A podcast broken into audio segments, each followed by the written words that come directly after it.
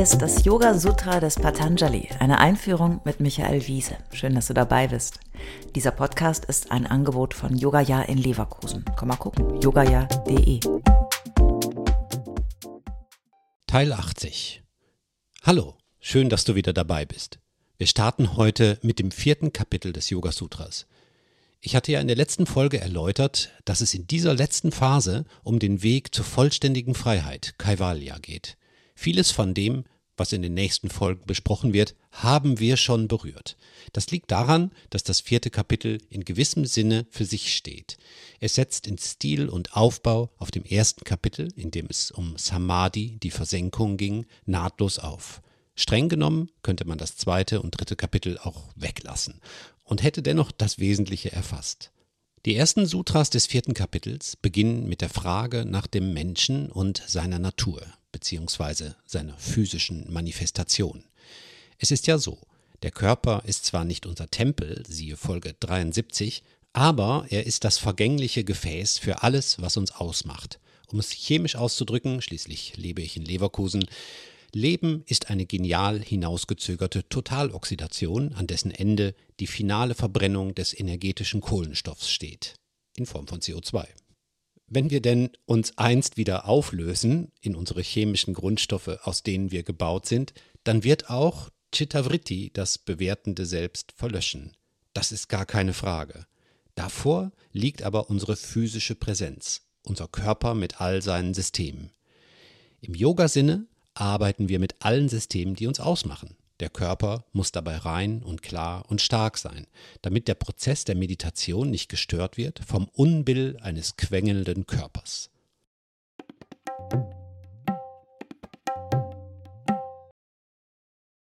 Yoga Sutra 4.1 geht die Sache mit gewohntem Pragmatismus an. Janmaushadi Mantra Tapas Samadhi Jasidayaha Übernatürliche Kräfte entstehen durch angeborenes Talent, Drogen, Mantra, Askese oder durch Yoga.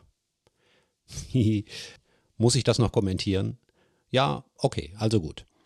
Die Siddhis, die besonderen und magischen Fähigkeiten, die wir ja im dritten Kapitel kennengelernt haben, erreicht man also durch eine natürliche Befähigung zur Erleuchtung, Mantras singen, Leidenschaft, Askese und außerdem, Surprise, Yoga. Genau. Soweit so bekannt aus früheren Folgen. Habe ich was vergessen? Ah, ja. Oshadi. Das heißt übersetzt Heilmittel, Kräuter, Drogen. Ein Schelm, wer Böses dabei denkt. Was ist gemeint? Sollen wir uns doch noch mal ganz locker hinhocken und einen schönen Joint durchziehen und dann kommt die Erleuchtung? Das hätte man ja auch schon gleich zu Beginn des Sutras schreiben können, oder? Erstens haben wir es immer geahnt und zweitens hätten wir uns den Rest des Sutras dann auch sparen können, oder? Aber genau das ist gemeint. Es geht wörtlich übersetzt um Brandbringer, um Lichtbringer. Yoga hat keine Berührungsängste mit Drogen in dem Sinne, sie zu kultivieren für eine bessere Sicht auf die Dinge. Das ist ja schon interessant.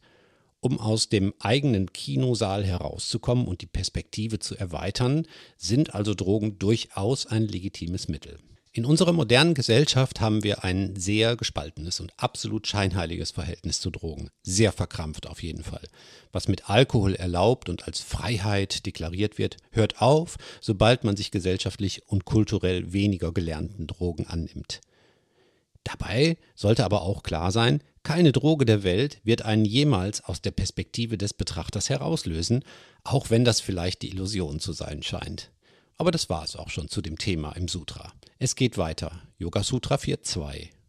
Nimitam aprayojakam prakritinam varanabedastu tattaha kshetrikavate. Jedoch ist die äußere Ursache nicht ausreichend für die innere Verwandlung. Aber sie ist wie der Bauer, der den Bewässerungswall spaltet, damit Wasser auf das Reisfeld gelangt und der Reis wachsen kann.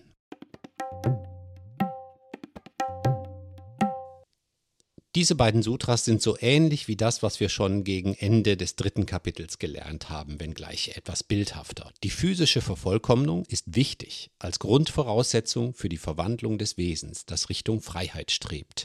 Aber Und auch diese Warnung haben wir schon häufiger gehört. Sie ist kein La Polar. Es reicht eben nicht, sich ein Sutra wie dieses herauszupicken und sein ganzes Tun und Trachten darauf auszurichten.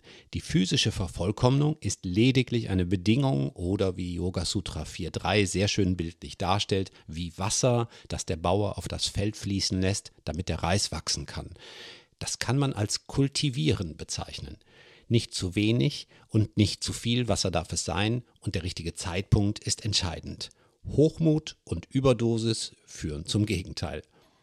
Das gilt, um den Kreis hier zu schließen, selbstverständlich auch für Drogen, Mantren, Askese und andere Yoga-Techniken, mit denen wir unserem Bewusstsein ein Schnippchen schlagen wollen. Sie sind im Yoga-Verständnis nicht für weltliche Zwecke gedacht. Es geht hier strikt um den spirituellen Weg. Aber das war dir schon klar, oder? Sicher. Na komm, du brauchst den Joint auch nicht gleich wieder auszumachen. Passt schon. Auch das ist Yoga.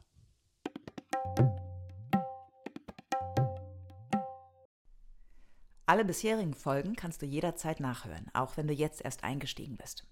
Hast du Fragen oder ein Feedback zu der Philosophie-Reihe, dann schreib uns gern oder kommentiere auf unserer Website. Dort findest du auch weitere Buchtipps und Empfehlungen.